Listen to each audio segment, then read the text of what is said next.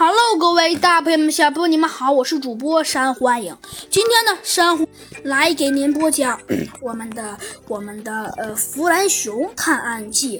呃，这一次的《弗兰熊探案记》呢，是关于火热的大冒险的呢 的第十章。猴子警长他们。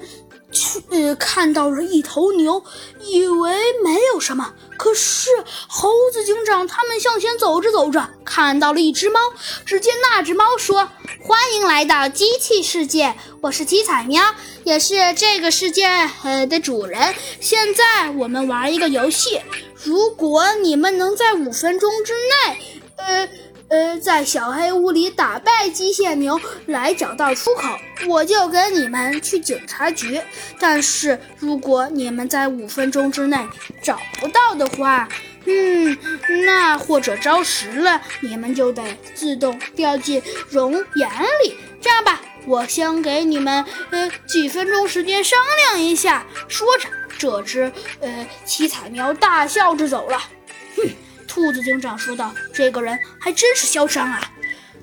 只见猴子警长显得还算比较冷静的，他说道：“我们现在应该先联系一下弗兰熊。”嗯，也对。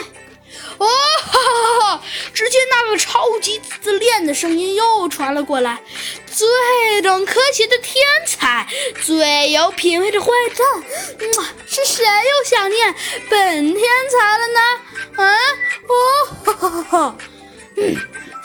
见呐，呃，只见，呃，弗兰熊又在对讲机里说道：“其实这个游戏非常简单，因为机器牛的尾巴上有个开关，只要猴子警长吸引机器牛的注意力，兔子警长再用小鸡墩墩飞弹把小鸡墩墩扔到机器牛的尾巴上就可以了。